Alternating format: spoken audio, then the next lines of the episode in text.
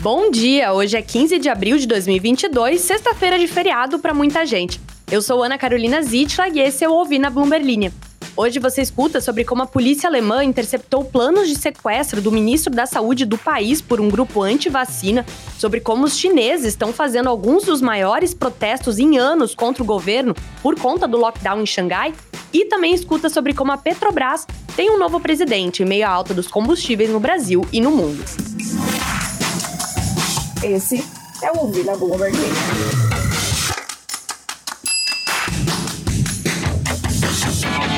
Autoridades alemãs disseram que frustraram uma trama coordenada em um chat radical anti-establishment do Telegram, conhecido como Patriots United, que envolvia ataques à infraestrutura de energia e sequestro de figuras públicas, incluindo o ministro da Saúde, Karl Lauterbach.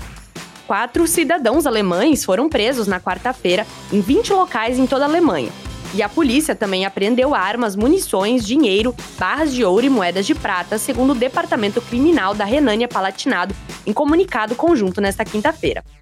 O objetivo dos membros do grupo de bate-papo, que estão ligados aos protestos contra as restrições da pandemia e rejeitam a autoridade do Estado, era desencadear condições de guerra civil e destruir o sistema democrático, segundo o comunicado.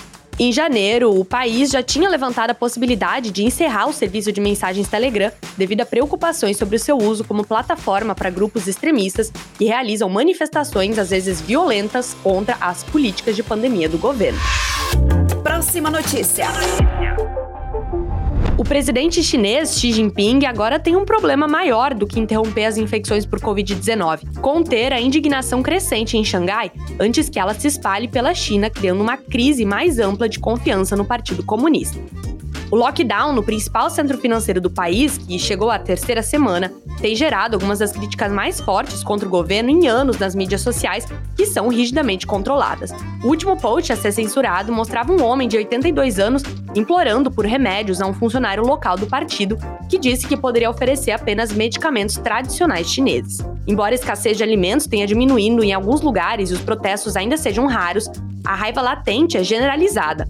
Um sinal particularmente notável de descontentamento foi um aumento nos links para a canção Do You Hear the People Sing do musical Os Miseráveis, que foi censurado pela primeira vez durante protestos pró-democracia em Hong Kong em 2019 e ressurgiu brevemente na desordem após o surto inicial em Wuhan.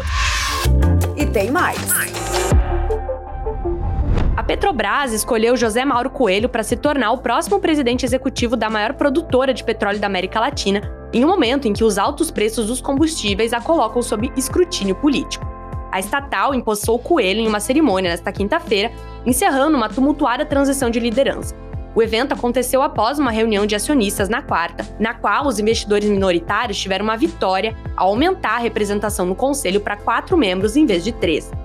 Coelho vai assumir o controle da Petrobras em um momento em que os altos preços dos combustíveis a transformaram em um saco de pancadas político antes das eleições de outubro. Ele será o terceiro CEO da Petrobras sob o presidente Jair Bolsonaro, que espera que ele ajude a difundir a frustração pública com os preços dos combustíveis. Gostou do conteúdo? Então não deixe de se inscrever na nossa newsletter. Clique no link na descrição do episódio e receba o melhor da Bloomberg no Brasil e no mundo diretamente no seu e-mail. Essas foram algumas das notícias que estão lá no site da Bloomberg Linha Brasil. Entra lá em bloomberglinea.com.br para conferir mais.